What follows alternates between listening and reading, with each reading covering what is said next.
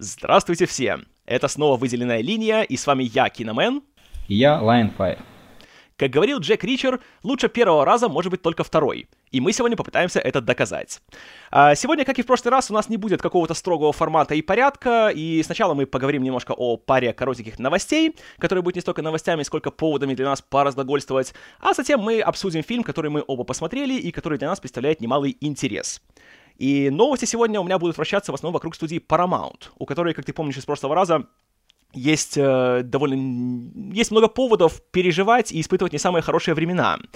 И у них теперь назначен новый руководитель, это все-таки будет Джим Джанополос, который ранее руководил студией Fox, и у него, конечно, задача не из легких, потому что ему нужно практически поднять студию с колен, и для этого нужно найти какую-то, знаешь, большую франшизу, большую вселенную, потому что сейчас вот этого все хотят, а у Paramount с этим немножко тяжело. С каких э, годов Джанополис э, руководил? Он был на Fox, начиная с 2000 по 2015. Первые 12 лет он это делал вместе с Томом Ротманом, который был как бы со-председателем. А потом еще три года он был вместе со Стейси Снайдер, которая теперь единолично руководит студией. Ну, ранее вроде бы получше было у них. Ну, скорее да. А, опять же, начало этого века у них было очень успешно благодаря таким вещам, как, во-первых, Люди Икс, во-вторых, приквелы к Звездным войнам, а в-третьих, Аватар. Ну, солидно. Особенно Аватар. Но опять же, теперь у Fox э, все надежды на то, что, потому что Звездных войн у них больше нет, теперь они все ждут, когда же все-таки Джим Кэмерон созреет и все-таки даст им те четыре сиквела к Аватару. Ну, мне кажется, это будет вообще бомба. А, возможно, опять же, тут нужно помнить, что бомба в русском и в английском это имеет разные понятия, поэтому, возможно, она будет и так, и так.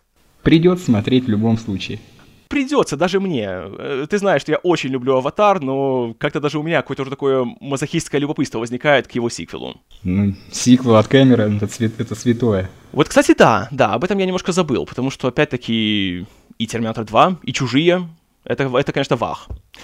Вот, так вот, э, у Paramount, значит, теперь у них э, есть два больших сериала, которые они очень стараются продолжать всеми возможными способами. И в этой связи была вот такая интересная новость, такое сообщение от продюсера Дэвида Эллисона, который руководит компанией Skydance, которая в последние годы финансирует многие из их больших блокбастеров, включая всякие «Звездные пути» и «Терминаторы». И он сказал, что для «Миссии невыполнимой 6» том Круз потратил целый год, тренируясь к какому-то большому каскадерскому трюку. Сурово. Не знаю даже, что там он мог сделать. Я тоже не знаю, и тут у меня возникает такой вопрос. Как ты думаешь, не посмотрел ли случайно Том Круз Джона Уика 2 и не позеленел ли он от зависти?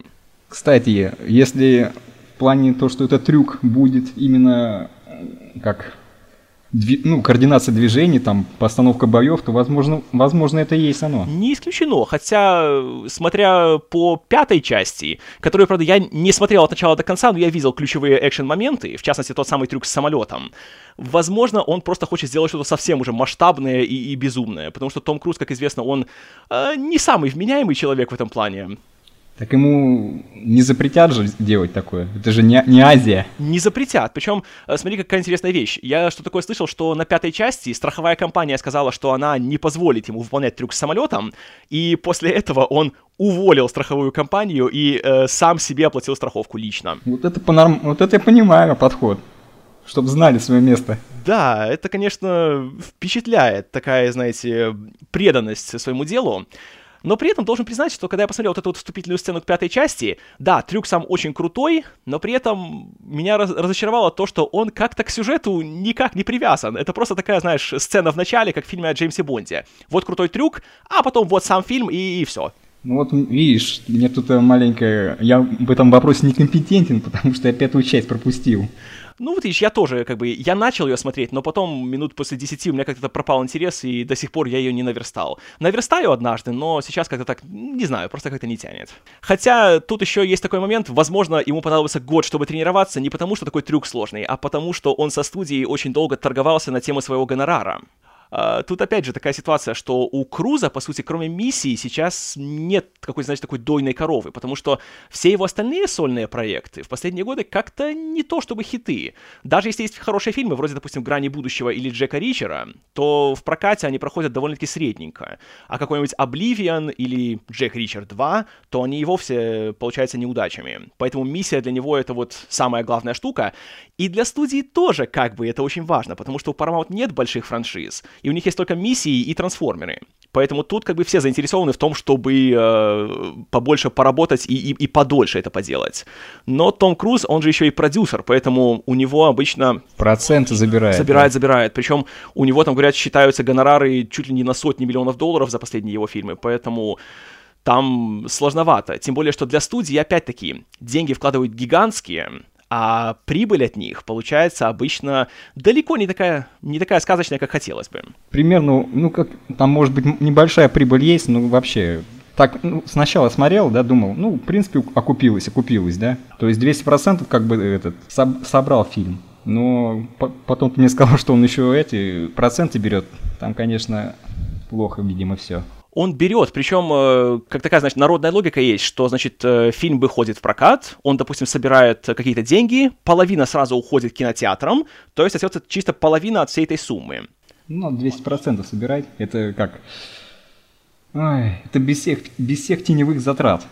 Без них, совершенно верно. То есть э, тут не учитывается всякий, знаешь, маркетинг, там создание копий фильма для проката, э, всякие там накладные расходы и им подобные.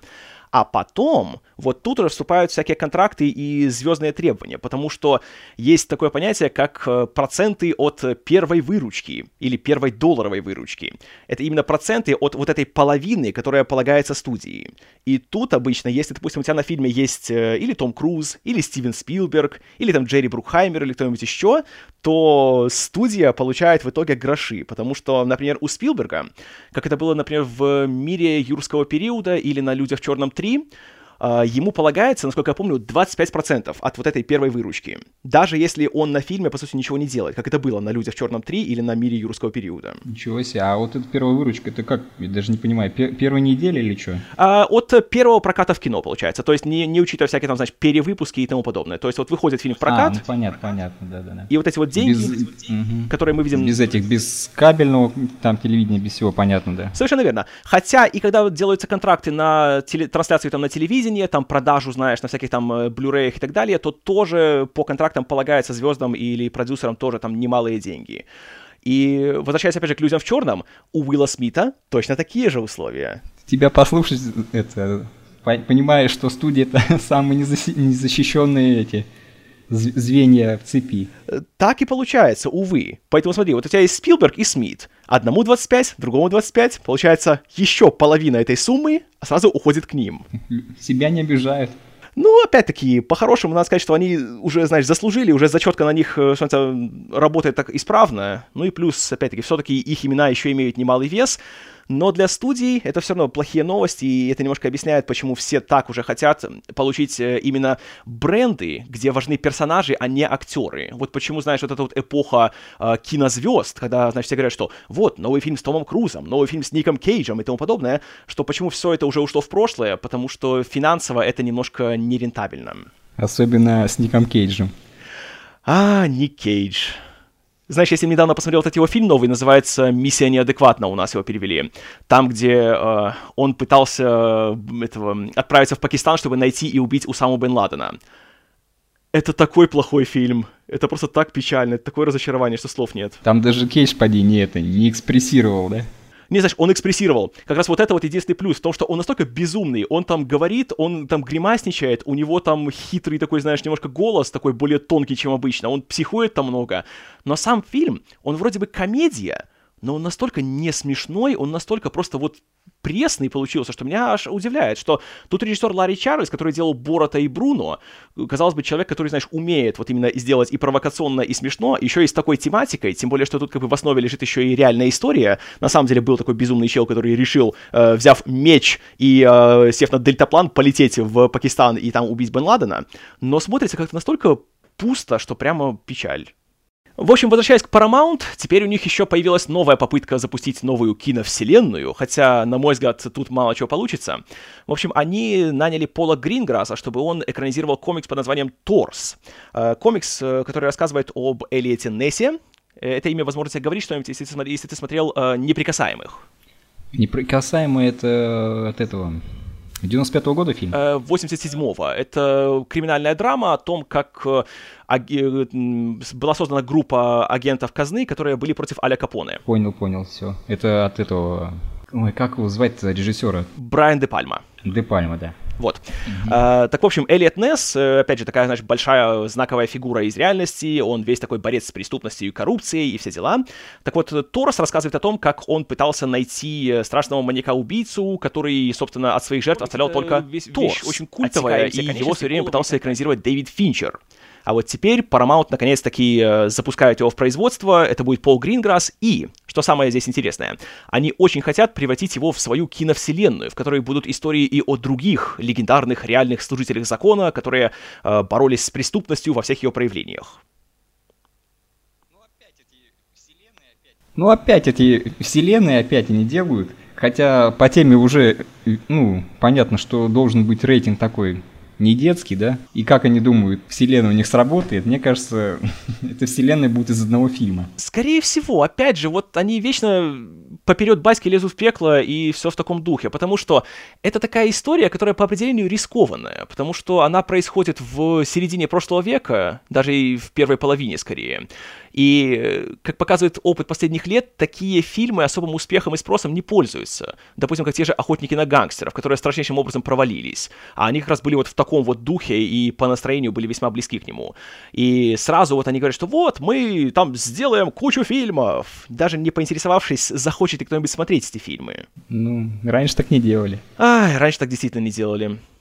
Тут, конечно, тоже интересно, что будет Пол Гринграсс, потому что Фильм с таким сюжетом подразумевает такую, знаешь, немалую стилизацию. А Гринграсс, он человек, конечно, талантливый и интересный, но вот со стилизацией, я думаю, у него могут быть трудности. Ну, у меня с Гринграссом такие настороженные отношения. После Джейсона Борна у меня тоже. У меня и до, до этого было. В принципе, он на... мне не нравится его стиль стиль мне не нравится его камеры. Такой псевдодокументальный, да, это дрожащая камера, да, да, да. много склеек, много смены планов и, и все в таком духе. Вот, а то, что он сделал действительно после Борна, что-то непонятно. Сам ли это, сам ли это он, ну, как хотел, или там просто, может, какие-то сложности были, что пришлось как-то там вы, выкручиваться по-быстрому? Не исключено. Опять-таки на Джейсоне Борне есть еще такой важный элемент, как э, там было китайское финансирование.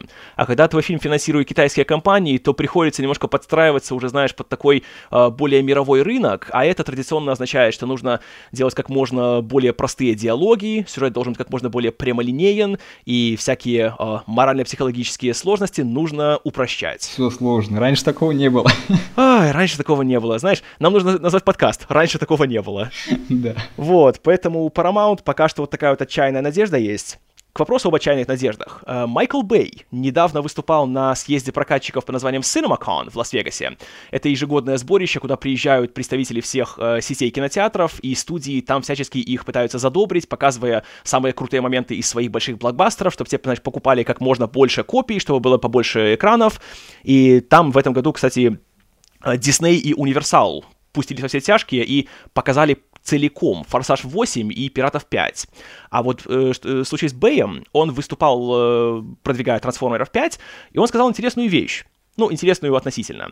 Во-первых, он снова подтвердил, что он больше не собирается снимать новый фильм о трансформерах, что хорошая новость. А во-вторых, сказал, что, э, может, помнишь, года так полтора-два назад у них была собрана команда сценаристов, где была куча громких имен, такие как, допустим, Кен Нолан, э, сценарист «Черного ястреба», или Стивен Денайт, автор «Спартака», или Арт Маркум и Мэтт Холлоуэй, сценаристы «Железного чела» и «Карателя территории войны».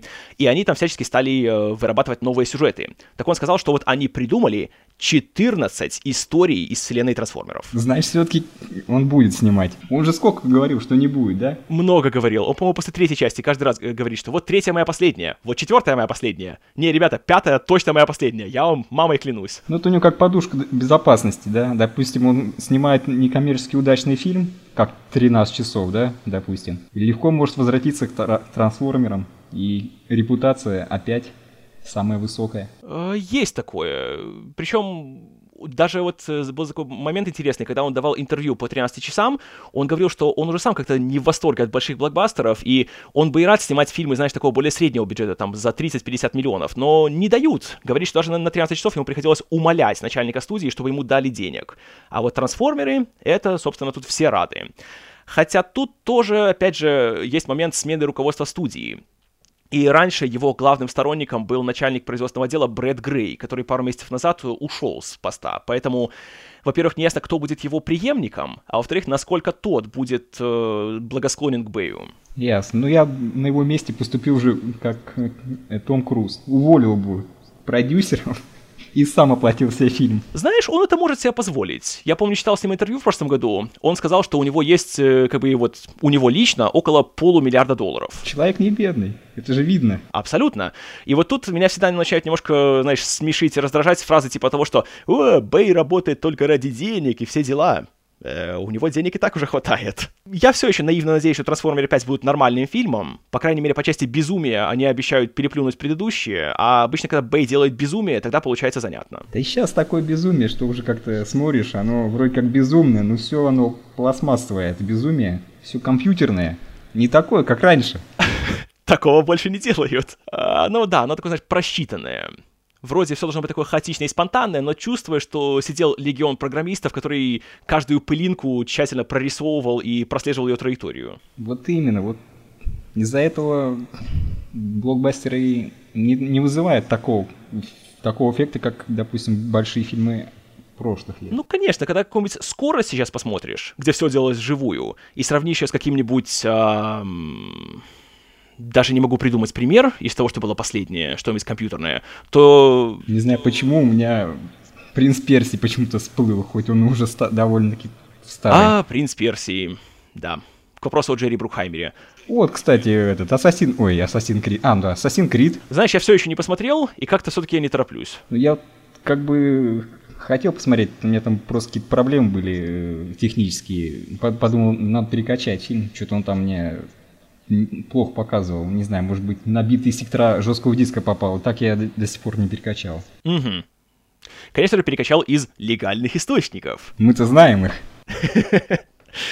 Хорошо. В общем, э, насчет трансформеров еще такая штука есть. Кажется, на следующий год запланирован его приквел о, наверное, самом популярном, точнее, втором по популярности роботе, о Бамблби, и его уже будет снимать новый режиссер, не поверишь. Это будет Трэвис Найт, который начальник анимационной студии Лайка. Так, так, а, а он, у него есть какие-нибудь режиссерские работы? А, насколько я помню, он как раз был режиссером э, многих из э, этих, из их э, фильмов. Кажется, на Кубо вроде он был режиссером. Кубо — это последняя их работа с прошлого года, Кубо Кубо Легенда о самурае. А, понятно. А до, до этого? До этого у них был Паранорман, у них э, был э, этот... Я не помню, как, как называется у нас, кажется, «Монстры на каникулах» или... Нет, нет, нет, это не то. Э, в общем, в оригинале называется «Коробочные тролли», а вот как перевели, я не помню название. Ну, Паранорман был ничего. Хотя я просто не знаю, как э, анимационный режиссер на, э, как бы на площадке работает. Потому что когда вот этот Бёрд который делал семейку, пошел на четвертую часть. Миссии невыполнимой? Не, миссию невыполнимой, там очень было как-то, действительно, как будто это был мультик. Есть такое, да. Вот как раз этим фильм меня и разочаровал тем, что он больше напоминал именно что мультик и видеоигру, чем художественный фильм. Но да, э, фильм, по крайней мере, имел успех, то есть это уже такой задало прецедент. Но потом Брэд Берт берет и снимает «Землю будущего», которая не имеет успех. Или его товарищ Эндрю Стентон э, идет и снимает Джона Картера, который оказывается Джоном Картером. Вот не понимаю, почему Джон Картер всем так не понравился? Он стандартный, обычный, как и все фильмы с большим бюджетом, то есть не вызывающий никаких эмоций. Так вот этим он и не понравился, потому что у него было столько, знаешь, помпы вокруг него, тут э, и такая литературная основа у него есть, и такой режиссер, у которого есть два Оскара, и 200 с лишним миллионов бюджета, и это, понимаешь, будет новая франшиза от Диснея, новая вселенная, все дела. А он выходит и э, как-то... И всех увольняют, да? Э, так и получается. И тут проблема в том, что книга, которая лежала в его основе, да, на момент выхода это была просто революция, и она задала основы для вещей вроде и Супермена, и Звездных войн, и практически всего, что у нас есть в плане развлечений. Но... Ну, хитрый Кэмерон читал эту книжку, да? Кэмерон однозначно читал, я в этом стопроцентно уверен. Но в этом вот, видишь, вся проблема. А, в том, что за годы, которые прошли с тех пор, книга уже стала, ее растаскали на все ее элементы по другим вещам. И когда Стентон ее экранизировал, то он, я не знаю, может, он просто не обратил на это внимания, и он экранизировал ее так, как будто вот это вот, значит, впервые мы такое все видим. И из-за этого она смотрелась настолько стандартно и заурядно, и совершенно ничем не впечатляла. Да. Поэтому Стэнтон вернулся обратно на студию Pixar, где он сделал в поисках Дори, которая собрала миллиард долларов. Ты посмотрел ее? Посмотрел.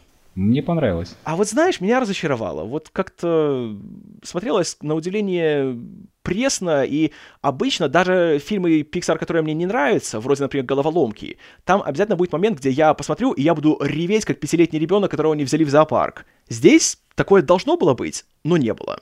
Стареешь ты, парень, стареешь. Да, я старый циник, это уже давно известно и подтверждено. И вот неоспоримое доказательство.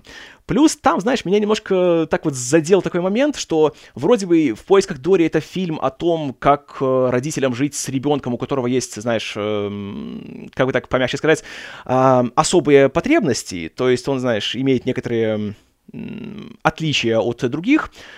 И вроде бы фильм дает такое, знаешь, очень положительное такое послание на тему того, что на самом-то деле они никакие там, знаешь, не, не полноценные, и они ничем не хуже остальных, и с ними можно и, и, и жить, и к ним относиться надо так же, как и всем остальным, и мир, труд, май. Но при этом там есть э, два персонажа тюленя, которые в этом вот э, центре, из всех этих в этом... Это не водный парк, это типа заповедника для всяких морских э, тварей, и там э, они сидят на своем камне, и есть третий, которого явно показывают как умственно отсталого. Он вечно пытается забраться к ним на этот камень, а они только над ним смеются, они только издеваются над ним, э, толкают его там обратно в воду и все остальное. Опять же, в фильме, который говорит нам о том, что надо более как-то так терпимо относиться к этим людям, и надо не смеяться над ними, а как раз относиться к ним более дружелюбно, вставлять вот такие вот сцены и показывать э, просто их как комедийные и говорить, что вот смотрите, он дебил, смейтесь над ним. Вот для меня... Ну, в конце-то они все-таки дали посидеть на камне. Дали посидеть, но опять же, это смотрится как не знаю, для меня это смотрелось немножко цинично, и для меня это немножко подкосило общий посыл фильма. Понятно. Ну и плюс сам фильм в целом, даже если отбросить эти мои претензии, он просто смотрелся как-то, по-моему, не знаю, как-то без огонька. Да, там был классный осьминог, которого озвучит Эд О'Нил, он был забавный. Но вот все остальное, э, это фильм, знаешь, где есть главные герои Марлин и Немо, из которого можно Марлина и Немо спокойно вырезать, и ничего не поменяется. Ну, тут такое.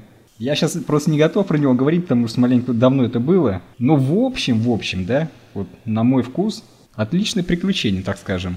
Ну, я, допустим, не, не думал там вот про проблему умственно отсталых, допустим, как ты это посмотрел. Ну, потому что я, я, я просто либераст с промытыми мозгами, поэтому я всегда об этом вещах думаю. Да, как приключение, ну, не знаю, не знаю, мне, в принципе, я бы сказал даже, может, даже чем-то и лучше, чем первое. Ага, интересненько. Вот как раз к вопросу о приключениях. Первый фильм, помнишь, он строился все на том, что э, Марлин ищет Немо, и для этого ему нужно преодолеть весь океан. А он весь такой домашний чел, поэтому он боится до смерти практически всего, что находится дальше его вот этого растения. И весь фильм он преодолевал океан, и это было таким опасным э, путешествием и все дела. Здесь же он преодолевает океан за полминуты. Ну, как на трени- тренировка, как говорится, уже дорожка проторена. Э, проторена, но как-то не знаю, для меня это немножко обесценило то, что произошло в первом фильме. Потому что теперь... Не, ну смотри, если бы они... Ну, хотя там, не знаю, ну, может быть, они не хотели просто повторяться. То есть, если бы они опять бы делали как бы акцент на трудности перемещения, там вот это все, это было бы маленькое повторение, плюс, может быть, растягивание сюжет, фи, фильма. Ну, тут согласен, да, конечно. То, что они э, стали делать что-то другое, это всегда хорошо. И сиквел, который э, идет, скажем так, в новом направлении, это я всегда приветствую. Но проблема в том, что новое направление тут получилось, по-моему, каким-то довольно-таки немножко вымученным. И то, что это фильм, который о обитателях океана, который заканчивается автомобильной погоней, ну, как-то я не знаю. Для меня это было немножко высосано из пальца. Что с тобой поделаешь? Да, я знаю, совсем пропащий. Ладненько, давай, наверное, вернемся к студии Paramount, потому что тут есть еще одна не самая веселая новость от них. К вопросу о попытках запустить вселенную и о том, как это все тяжело в прокате и э, об убытках.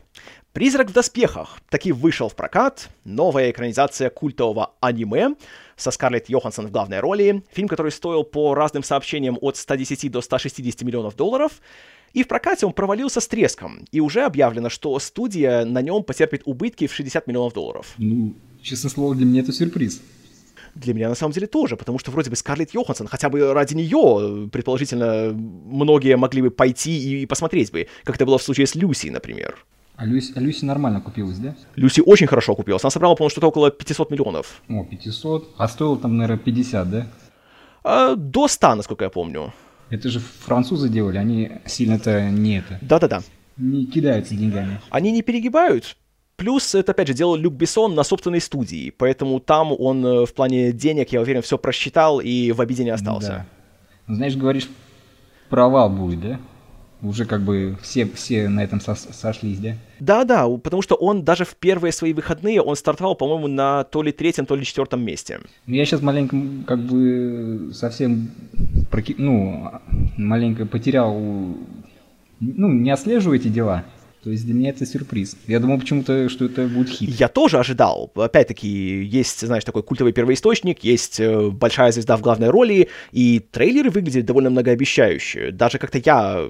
Да, они выглядели, в смысле, ну, как что-то такое, ну, не то что новое, но не, при, не приевшееся. Да, не избитое. И опять же, его делал Руперт Сандерс, который режиссер пусть не самый интересный в плане драматургии, но, по крайней мере, по части визуального ряда он э, очень даже любопытен. И тут, да, признаю, что мне картинка меня очень зацепила в трейлерах. А напомни, что он делал последнее. А он делал, у него был первый фильм, это «Белоснежка и охотник». А, ну, Понятно. Ну да, выглядело нормально, но... Да. Фильм скучноватый был, но картинка в нем была очень даже ничего. Ну, тут, опять же, с призраком в доспехах, э, тут есть еще несколько причин, по которым все это дело предположительно провалилось.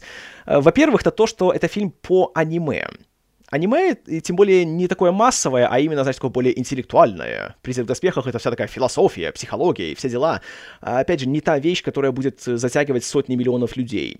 Во-вторых, Тут еще проблема в том, что был целый скандал на тему того, что они э, взяли японскую историю, которая происходит в Японии, где есть главная героиня японка, и взяли Скарлетт Йоханссон, самую белую женщину в истории белых женщин. И это, конечно, многих людей сразу так покоробило. Да это фанатов покоробило. Других-то этого не касалось по-любому. Ну, знаешь, я читал не одну статью, э, написанную американскими азиатами, которые писали, что как раз их это вот это вот, знаешь, отбеливание японских историй очень так задело. Поэтому тоже это оказало, я думаю, некоторый эффект все-таки это имело на его судьбу в прокате. Странно, странно. А, просто вообще, как показывают исследования проката, за последние лет, так, наверное, 5 или 6, а, демографический состав аудитории, которая ходит в кино, начинает сильно меняться. И а, белые мальчики-подростки, на которых традиционно все блокбастеры были нацелены, они составляют уже немножко меньшую часть аудитории. Среди прочего, благодаря тому, что они привыкли все смотреть дома. И опять же, тут благодаря тем же торрентам и Netflix и всему остальному, они уже как-то менее охотно ходят на большие блокбастеры. А теперь как раз э, растет сегмент не белых зрителей, и особенно женщин, и в целом женщин любых, которые ходят в кино. Благодаря этому были такие хиты, как, допустим, Супер Майк или Голодные игры. А, ну не только Голодные игры, игры да. Там после Сумерек прям целая сеть пошла. Направ... На, направление, то есть. Однозначно. Но, правда, эта волна уже тоже спадает после того, как третий дивергент получился страшным провалом.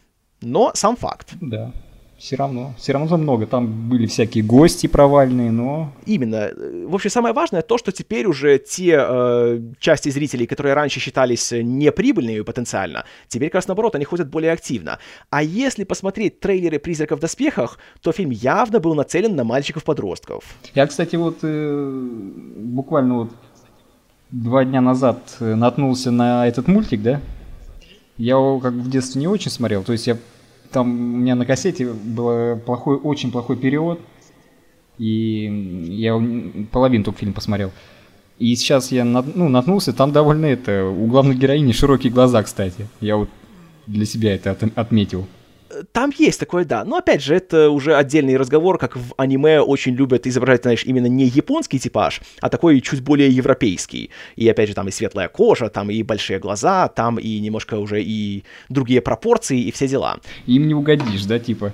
У вас, у самих это было, вы сами там хотели более европейские, ну, героя, в смысле, внешность нарисовать, а сейчас вам дают европейского, европилоида, и вам уже не нравится. Есть такое. Но опять же, тут э, такая забавная ситуация в том плане, что в Японии как раз эту новость приняли довольно спокойно. И даже этот э, Мамору Оси, который режиссер э, анимационной версии, только сказал, что замечательно, я только приветствую то, что Скарлетт Йоханссон будет играть главную роль. Она отличная актриса, и я очень рад. И тем более, что он сказал, что главная героиня мультика, она как бы не человек, она скорее робот. И поэтому она, она именно создавалась таким более, э, в кавычках, международным обликом. То есть она не привязана только к Японии. Вот-вот-вот. Ну да, там принципе, вот, если посмотреть, она там действительно выделяется как бы не, ази... ну, не азиатской внешности, скажем, нарисована. Но это, опять же, это в Японии, а вот э, уже в более западных странах, там, конечно, это было принято не совсем на ура, и поэтому, по крайней мере, в Америке фильм уже провалился с треском, Интересно будет посмотреть, как он пройдет в мировом прокате. Потому что, например, как был Конг Остров Черепа, который в Америке не соберет, э, не дойдет, значит, до отметки своего бюджета, а в Китае он стал суперхитом. И благодаря этому теперь он уже вышел в плюс, и у него уже более 500 миллионов долларов в мировом прокате. Да, там, э, ну, японцы, наверное, тоже подтянутся, они же любят такие вещи. По идее, должны, да. Хотя в Японии, кажется, он еще не выходит. У них вообще там немножко интересная политика в плане выхода фильмов, и бывает так, что там спустя и полгода, а то и год выходят многие голливудские фильмы, поэтому тут еще не ясно. Это, как помнишь, было в прошлом году с Warcraft ом, который в Америке просто вообще его разнесли в пух и прах и в прокате собрал копейки, а в Китае стал одним из самых прибыльных фильмов года, и благодаря этому он окупился, и теперь уже говорят, что может даже будет сиквел. Вот все-таки как это геополитика влияет. Раньше тоже это как бы было только США и часть Европы, да, допустим. А сейчас еще азиатский рынок вообще вырос, и теперь он свои коррективы, коррективы вносит, и теперь больше китайских локаций в зарубежных фильмах. И китайских актеров тоже. И причем э, во всем мире этих людей может никто не узнать, но в Китае их увидят и будут аплодировать, как это было в Трансформерах 4. Там, по-моему, какой-то очень популярный китайский поп-певец появляется в эпизоде. И говорят, что в Китае зрители прямо пришли в восторг. Все остальные смотрят, думают, и что это за чел? Ну, в принципе, я против этого ничего не имею, если это, конечно, будет эпизодически, а не так, что смотрите, смотрите, у нас певец есть какой-то там это да. В случае с Трансформерами 4 их все очень любят поливать в плане того, что там куча, знаю, всякой э, вскрытой рекламы и все дела. Но мне понравилось то, что насколько это сделано беспардонно. То есть там есть такое чувство, что Бэй сам это дело не хочет, поэтому он решает, что хотите рекламу? Хорошо, вот вам реклама. Я ее настолько гипертрофированную сделаю, что тут это нельзя будет принимать всерьез. И там есть момент, когда э, герой Стэнли Тучи где-то там убегает от э, кого-то, и он посреди всего этого натыкается на холодильник, он его открывает, достает пакет с каким-то китайским молоком, и буквально так вот прямо в камеру смотря, знаешь, э, вставляет в него соломин, соломинку, выпивает его целиком, залпом, и такой, о, как хорошо. Осталось только летать э, турецкими авиалиниями. А, турецкие авиалинии, да, любимые авиалинии Чудо-женщины. Особенно прекрасна эта сцена в «Бэтмене против Супермена», когда э, происходит бойня между там Бэтменом, Суперменом и адским каловым монстром, но при этом авиалинии спокойненько себе работают, Чудо-женщина погружает свой багаж, все сидят спокойно, никто, никого ничего не волнует, все круто, а потом она видит по новостям, ха, происходит бойня, мне пора. Вот это сервис, да? Еще как. Надо пользоваться. Стабильность, видишь, даже в самые форс-мажорные ситуации. Да, турецкие авиалинии ждут чека. А, к вопросу, кстати, о больших убытках и о том, как даже Китай порой может не помочь, а, в этом году вышло таки в мировой прокат вне китайский э, «Великая стена», новый фильм Чана и Моу, который такое большое историческое фэнтези, вокруг которого тоже, помнишь, может, был небольшой такой шумок э, насчет того, что там Мэтт Деймон в главной роли в исторической драме о Китае. И тоже многие стали шуметь о том, что э, вы отбеливаете китайскую историю, вы делаете очередной фильм про белого спасителя, который приходит в Китай и всех спасает, знает. Да не говори. Вот бы нам бы так, да? Какая-нибудь звезда пришла.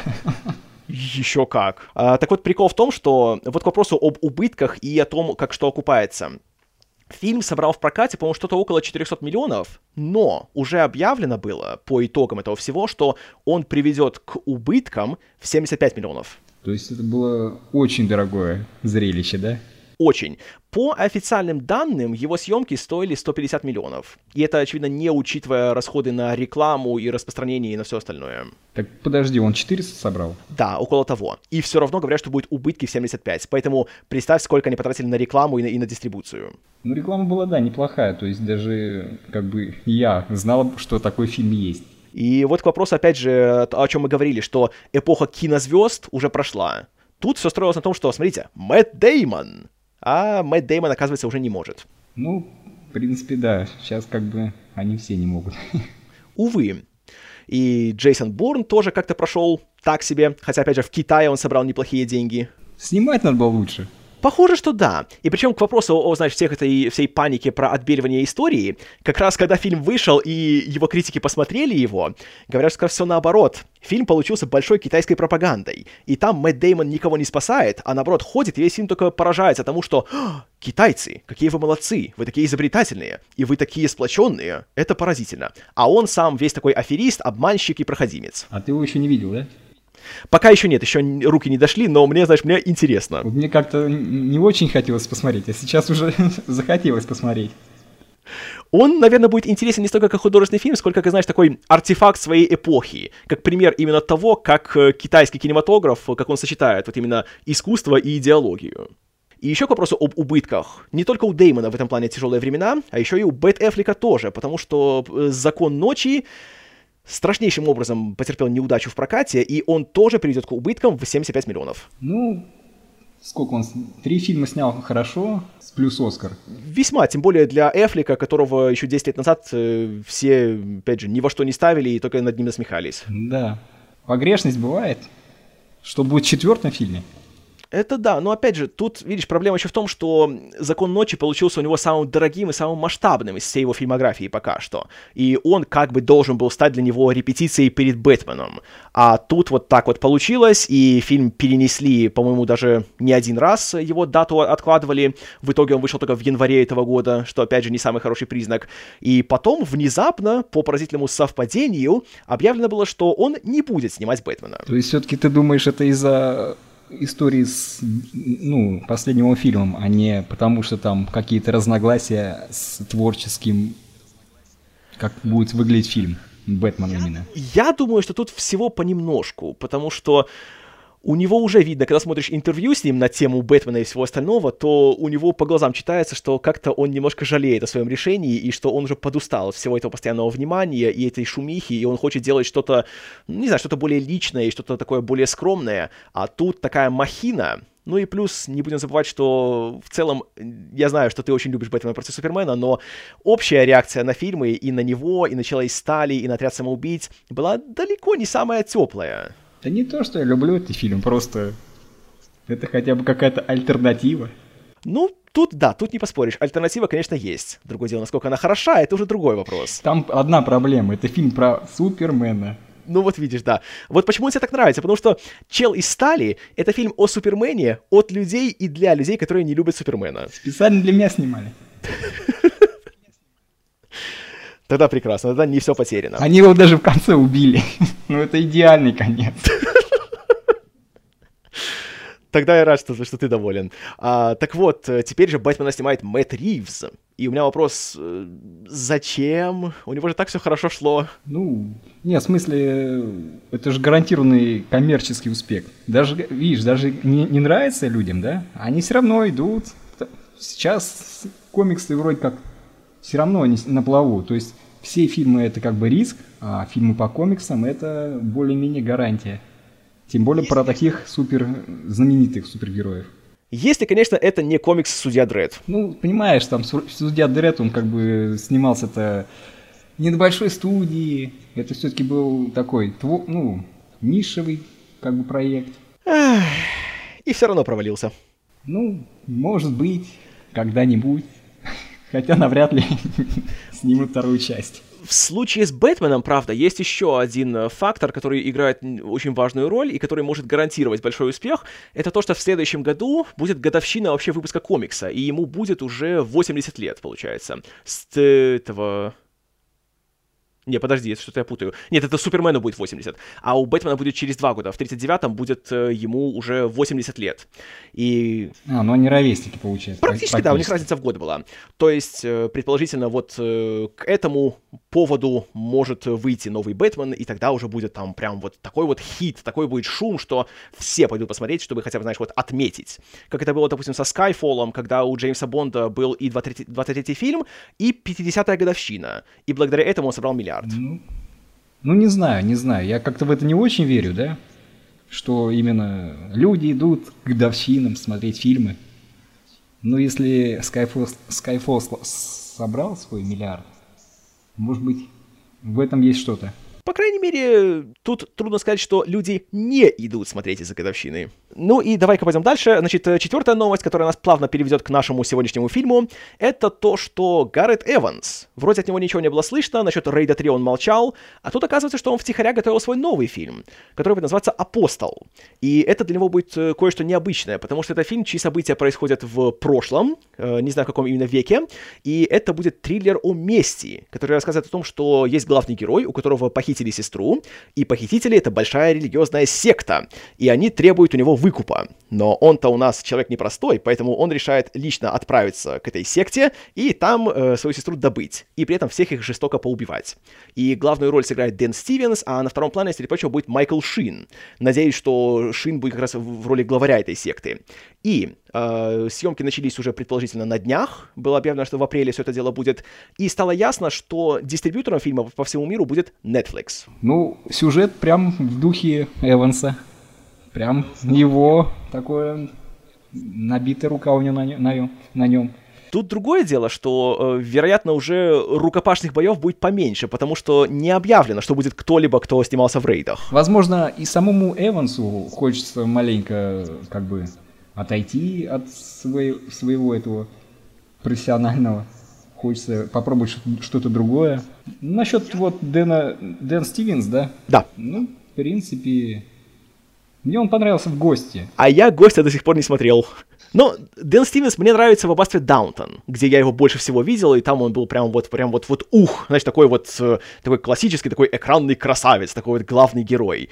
Но мне нравится то, что... Он положительно, положительную роль играл, да? Да, самого положительного. Там, э, знаешь, э, главные герои и остальные были все такие аристократы, они такие чопорные, богатые, старомодные, а он был молодой, он как бы с происхождением немножко из такого более рабочего класса, и он, когда приезжает к ним, то он начинает потихоньку там вводить всякие у них новые порядки, и он э, так молча бунтует против э, всех их э, традиций и обычаев. И в этом плане, конечно, он был самым симпатичным в сериале.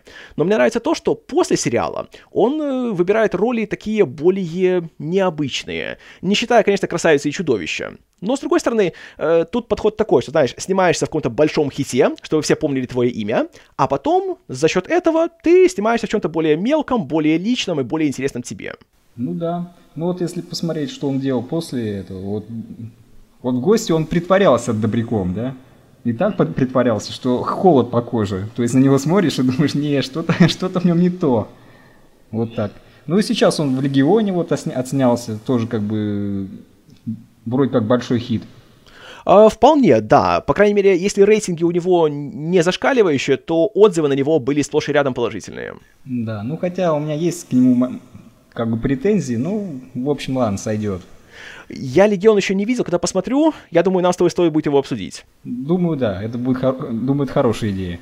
Отличненько. Тут, правда, есть еще один момент. Э, то, что Netflix будет выпускать фильм. А у них есть такая интересная история в том, что они настаивают на том, чтобы их фильмы выходили одновременно у них в интернете и в кинопрокате. И как только они объявили эти намерения, лет, по-моему, пять назад, э, сразу же крупнейшие сети кинотеатров объявили им бойкот и отказались покупать их фильмы для проката. Ну, я бы такие фильмы не, не купил бы себе в прокат, если честно. Вот, допустим, посмотреть на, их, на его, ну, на, для меня самый главный их сериал сейчас, да, это странные, крайне странные события, да? Да, очень странные дела. Да, да, вот посмотреть на качество картинки, да, это реально кинопродукт. А посмотреть на их фильмы, да, я уже забыл, там какой-то фантастический последний вышел, там что-то про время.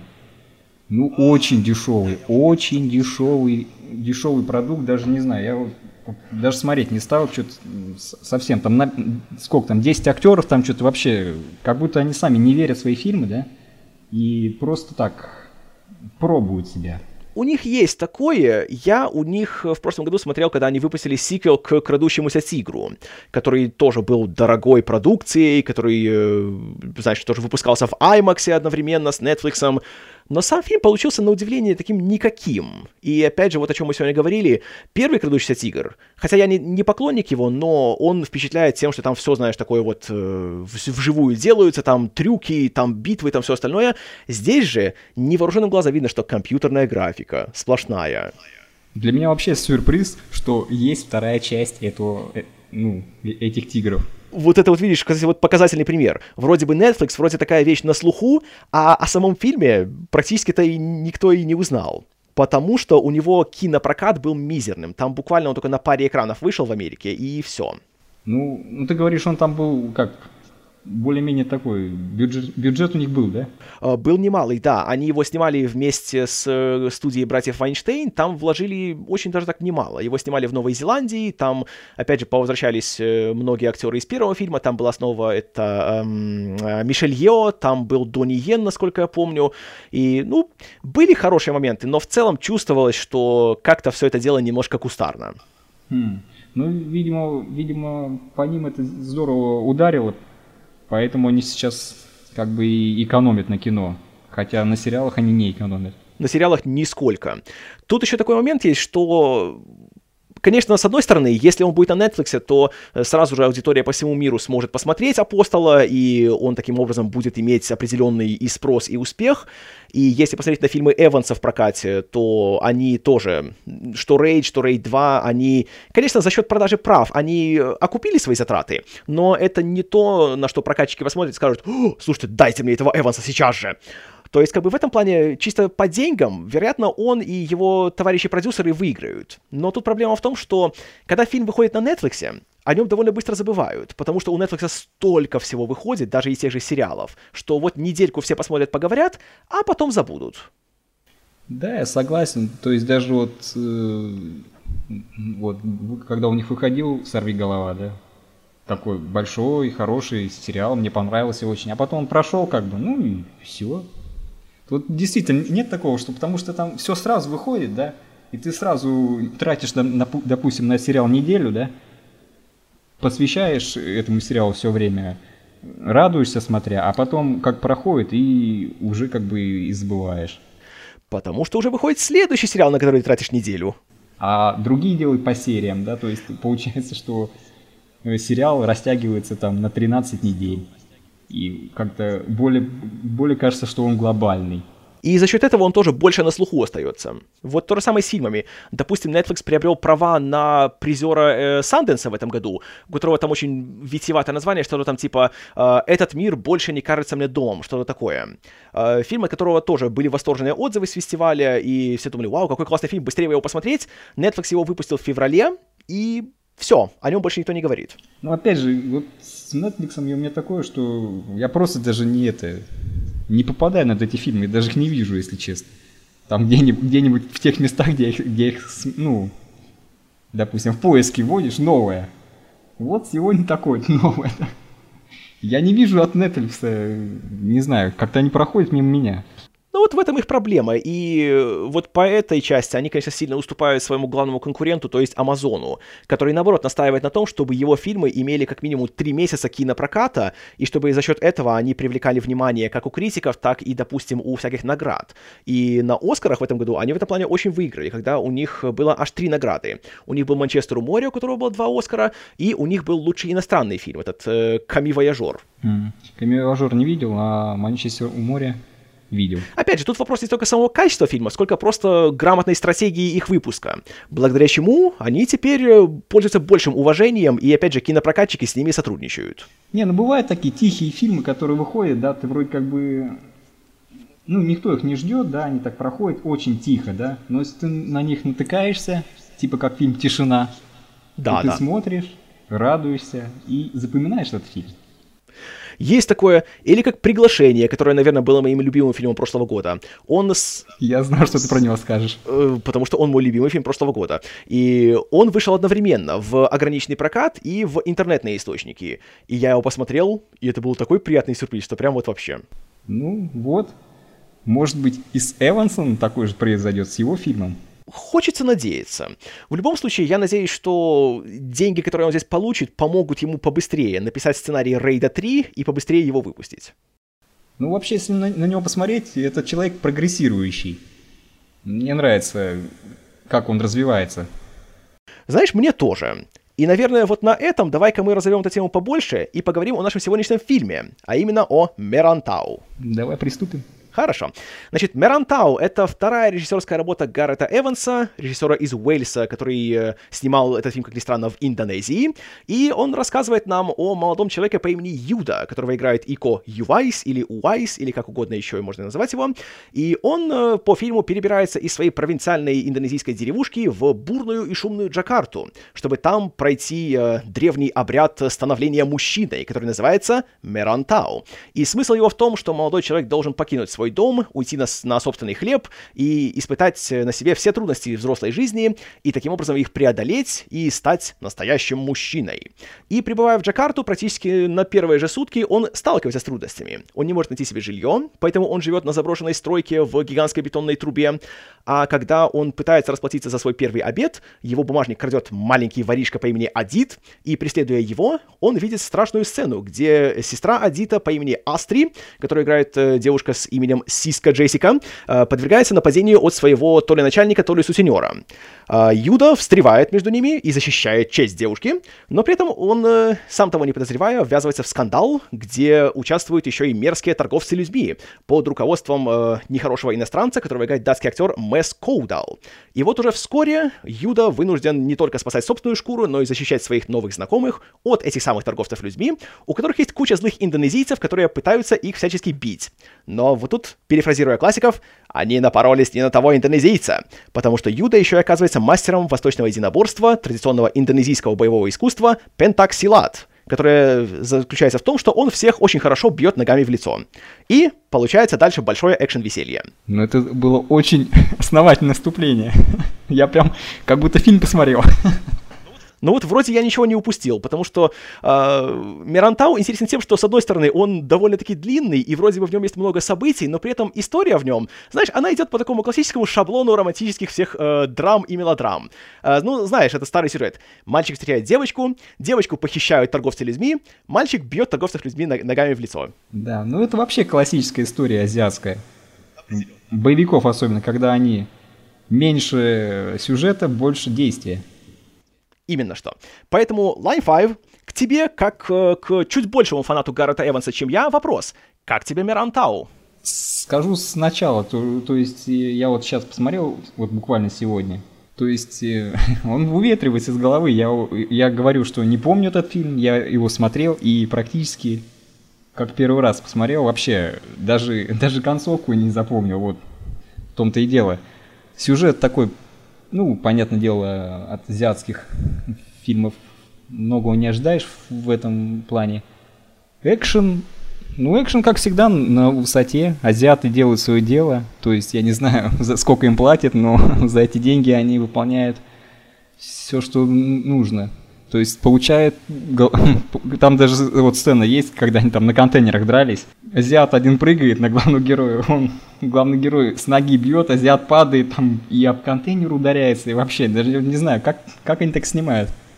У них страховка вообще есть. Вот знаешь, тут я целиком согласен. Я сам неоднократно при просмотре задавался вопросом, как они это сделали. Потому что там есть столько моментов, где, э, если, допустим, в американских фильмах обычно тут меняют план, делают склейку и чувствуешь просто, что вот за кадром осталась подушка, на которую падает каскадер, и он остался цел и невредим, то тут есть моменты. Например, есть драка, где э, главный герой дерется с каким-то челом на строительных лесах, и он его сбрасывает их. И тут он прям летит, прям летит на это, на песок какой-то падает, там, не знаю, 10 метров. Так там да? даже не песок, там, по-моему, во-первых, этажа было 3 или 4, и там он падает в какую-то лужу на бетонный, по-моему, пол. И как это сделано, вообще непонятно, да. Я не знаю, но в этом плане, конечно, фильм неимоверно впечатляет, и у Эванса это всего вторая работа, и это его первый фильм, где э, были восточные единоборства. Но впечатляет то, насколько он грамотно все это дело умеет снять и подать, и смонтировать, и просто смотришь, и на самом деле диву даешься. Да, и снято вот действительно хорошо. Камера прям четко ну, показывает то, что нужно. Э, картинка приятная, кстати, я вот посмотрел, довольно неплохая цветкоррекция. То есть все так ярко, нормально. Ага, то есть лучше, чем в трейлере «Атомной блондинки». В трейлере «Атомной блондинки» не то было что-то. Ага. А значит, здесь то. Это очень хорошо. Хотя, знаешь, насчет картинки как раз для меня тут немножко резануло глаз то, что чувствуется, что у фильма очень маленький бюджет, поэтому снимали явно на не самую дорогую цифровую камеру. Поэтому в нескольких экшен-моментах чувствовал, знаешь, такое вот именно сглаживание движений, такое чуть-чуть э, как в мыльной опере. Да-да-да, я с, с этим согласен, но то, что... Ну, да-да, в принципе, согласен, то, что камера была не самая дорогая, да, но мне кажется, они за счет цветокоррекции ее маленько потянули, и mm-hmm. там уже более-менее, ну, по крайней мере, с цветами там все в порядке было. Согласен. Тут, опять же, вот э, у Эванса, вот к вопросу, опять же, о стиле и подходе и всем остальном, у него вот, знаешь, глаз-алмаз. Вот он умеет сделать, казалось бы, даже такие неприглядные кадры, как тут всякие индонезийские трущобы. Он добавляет всякие разные такие цветные элементы, которые очень разноображивают картинку. Опять же, там есть момент, где э, есть погоня по крышам с немножко паркуром. И там тоже вроде бы все, все такое серое и выцветшее и неприглядное, но при этом, когда э, герой э, Юайса бежит бежит по крыше, висит всякая одежда, сушится, и одежда очень разноцветная. Там такой красный цвет, такой желтый, такой синий, да, такие вот очень, очень яркие. И глаз цепляется, и нехорошо стоит. Это как прям это, Майкл Бэй, который всегда делает такую насыщенную картинку. На самом деле, да, да. Вот тут что-то такое есть. И тут как раз интересно то, что я тоже немножко при подготовке послушал э, одно занятное интервью с Эвансом, как он говорит, что в плане вдохновения он берет, как правило, фильмы именно 80-х или начала 90-х, не дальше. Потому что все остальное уже выглядит как-то слишком, опять же, просчитано, слишком как-то отрепетировано, а вот тогда все было более так вот именно впечатляюще. Ну да, согласен. Даже если вспомнить Рэмбо, да, да. Там вот самая первая сцена, когда э, за Рэмбо была погоня на машинах, и там была сцена, где машина перевернулась, да? Так mm-hmm. сам Сталлоне говорит, этого не должно было быть, это просто так получилось. Мы про- просто потом главного актера, ой, не главного актера, а, ну, актера посадили, типа он вылезает из машины, и получилось вообще отлично. Опять же, так больше не снимают. Да это вот не говори. Вот сейчас, как ты скидывал ролик, э, когда снимали Бэтмена, едет нарисованная машина, едет по, нарисованному, по нарисованному зданию, да, стреляет нарисованными пулями. Ну и вот, видишь, экшен, масштабы, Зак Снайдер визионер. И когда смотришь, как сделали этот фильм, как сделали этот фильм, и неинтересно смотреть, потому что понятно, как сделали фильм этот. Да, и надо номинировать его в категории «Лучший анимационный фильм». Да. Вот. А вот в Мирантау, опять же, он снят за, я думаю, деньги, которые они потратили на все съемки, на Бэтмена против Супермена не покрыли бы даже бюджет на питание съемочной группы. Ну, я, я вот не знаю, ну, 500 тысяч долларов? Как думаешь, или меньше? Uh, ну, я думаю, может, где-нибудь около миллиона было бы, наверное, в сумме. Ну, ты думаешь Но... побольше, да? Ну, мне, мне как-то 500 кажется, не знаю. Ну, это мы, мы не узнаем, но это, в принципе, не суть. Да, самое главное, что тут видно, что деньги потратили именно что с умом и с пользой. И в плане, опять же, постановки боев, э, вообще, знаешь ты историю, как Эванс попал в Индонезию? Ну, давай, расскажи. В общем, суть в том, что он э, у себя на родине в Уэльсе, он пытался запустить свою кинокарьеру, и в 2006 году он на собственные деньги снял свой первый полнометражный фильм под названием «Шаги». Он стоил ему 10 тысяч фунтов, и он его снимал со своими только товарищами, и Ничего не получилось. Э, в прокат он особо так не выходил, э, успеха он не имел, и э, сам режиссер немножко отчаялся после этого и как-то так забил на какие-то попытки что-то делать в кино. Поэтому решил просто браться за какую-нибудь такую повседневную работу и как-то уже перестал мечтать. Но тут, как и в со Стивеном Кингом, например, нужно сказать большое спасибо его супруге, которая имеет индонезийские и японские корни, и она, увидев, что муж чахнет, э, решила немножко ему помочь. И у нее был знакомый в Индонезии, который продюсер. И она сделала пару звонков и, э, скажем так, продвинула Эванса на кандидатуру для съемок документального фильма об Индонезии. Они делали серию фильмов, которые э, показывают различные аспекты культуры страны. И Эвансу достался сегмент, который связан именно с боевым искусством пентаксилат, которое именно традиционно для Индонезии, которое во многом основано на исламе, который преимущественно распространен в Индонезии Индонезии. И, опять же, не имея, знаешь, э, другого выбора и подумав, что терять ему нечего, он поехал туда и снял эту документалку. Там же, опять-таки, он немножко набил руку в плане изображения всех этих боев и набрался э, философии именно самого боевого искусства. И также он познакомился с и Ико Ивайсом, и человеком с моим любимым именем Яяном Рухьяном, который здесь также появляется Отличный в небольшой актер. роли вообще шикарный. Хотя, знаешь, я его даже не узнал здесь, если честно. Он здесь Он э, очень молодо выглядит. Хотя ему 40 лет было на момент фильма, да, он выглядит на 30.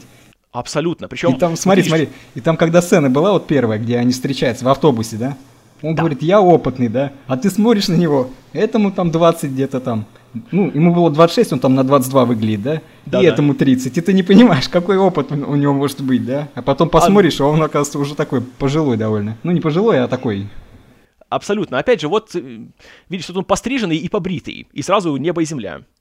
Да. Потому что посмотришь на него в Рейде 2, тогда понимаешь, да, челу 48. Ну да, в Рейде 2, конечно, жизнь там сделали так, что понятно, что жизнь потрепала. Вот. А, так, в общем, там он познакомился с этими челами, и уже потом, э, после очень положительного опыта работы над той документалкой, он решил попытаться что-то сделать на основе Силата уже в плане полнометражного кино в Индонезии. И вот так получился Мирантау. Ну, мы рады, что, так, что этот фильм получился. Весьма.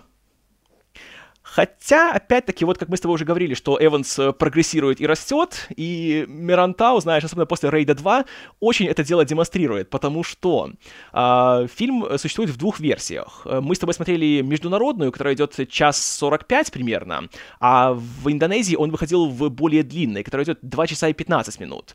И я тебе скажу, что, по-моему, надо было международную еще сократить. Я согласен, потому что первая сцена вот эта, когда он у себя в деревне там готовится к походу, да?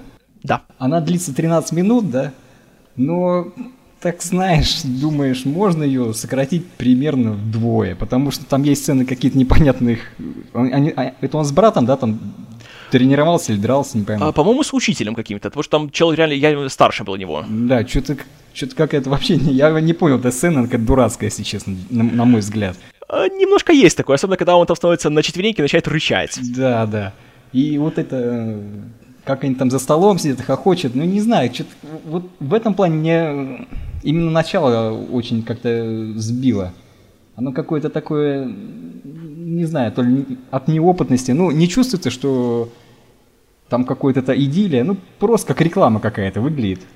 А, такое есть, да. С одной стороны, конечно, там можно оценить красивую э, живописную природу, и я понимаю, почему эта сцена такая длинная, потому что, очевидно, они пытались как-то, знаешь, нас ближе познакомить с героем, с его э, семьей, с его миром, то есть, что мы больше ему симпатизировали, понимали, откуда он происходит, но при этом чувствуется, что у Эванса еще не набита рука именно в плане работы с актерами и со сценарием, и оно кажется просто затянутым, и думая, что я уже все, что нужно, понял, давайте уже дальше. То есть ничего нового, как бы эти сцены там не добавляют, когда, чем дольше она идет.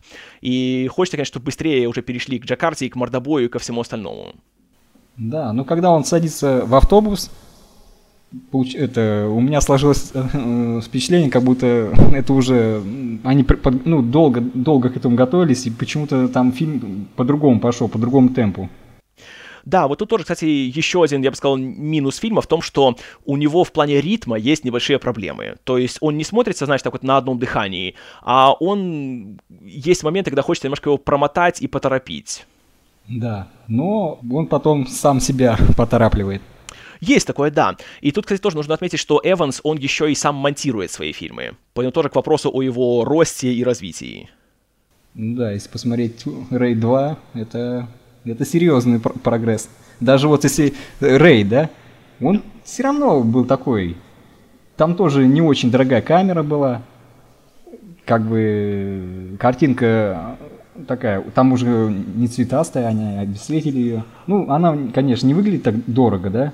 Да-да. Но потом вторая часть уже показывает, что потенциал есть. Еще какой. И тоже, вот что интересно, Рейд 2 идет два с половиной часа, но ей-богу, для меня они пролетели в один миг. И мне тоже. Я, когда в кино, в кино сидел, я прям, я прям не верил, что это на моих глазах происходит. А в Мирантау 100 минут тянутся в разы дольше. Вот опять же это к вопросу и о сценарии, и о монтаже, и вот именно о чувстве ритма, которое постепенно, очевидно, уже дальше он наловчился. Но здесь еще, конечно, в этом плане есть промахи. Еще одна вещь, которая меня немножко не порадовала, так это уже то, как развиваются события ближе к концу фильма. Потому что, как по мне, вся финальная треть где э, уже начинаются финальные разборки с этими самыми торговцами людьми, она немножко вымученная. Потому что в середине фильма есть момент, когда э, Юда уже спасает Астри, и все, они уже все три вместе, но она говорит, что «Ай, мы должны вернуться, потому что там есть мои деньги, которые я заработала кровью и потом, и я без них не уйду». И вот из-за этого, по сути, и происходит э, вторая половина фильма. Потому что, ну вот это меня немножко, знаешь, так задело, потому что я думаю, что в реальной жизни, в таких вот условиях, когда вот они столкнулись с такой вот угрозой, она бы на все плюнула и просто неслась бы со всех ног. Но тут нет, надо пойти, надо вернуть эти деньги. И это приводит к еще большим усложнениям и еще большему мордобою. Мне вот единственное, там в этой сцене что-то непонятное было, да? Вот они mm-hmm. подошли к этому дому, видят там люди злодеев стоят, да? Они типа там, ну, я сейчас пойду, Ика, Ика Уайс говорит, Юда, то, что, ну, сейчас пойду, сам возьму там, эти говорят, ну да, хорошо. А потом какая-то бабка там сверху посмотрела и говорит, вот-вот они. Вот это я не понял, что это такое было. Они там что, всех запугали? Ну, не похоже, что она была запугана. А тут... Э ну да, наверное, знаешь, такое немножко это не, недоработано, но а, это, видимо, намек на то, что, знаешь, эти э, криминальные элементы держат весь э, район под собой, может там как-то они, э, как это часто бывает, допустим, э, и в той же Колумбии при Пабло Эскобаре было, что, может, знаешь, там они раздают деньги местным жителям, чтобы таким образом те были больше на их стороне, чтобы их немножко тоже задобрить и все дела.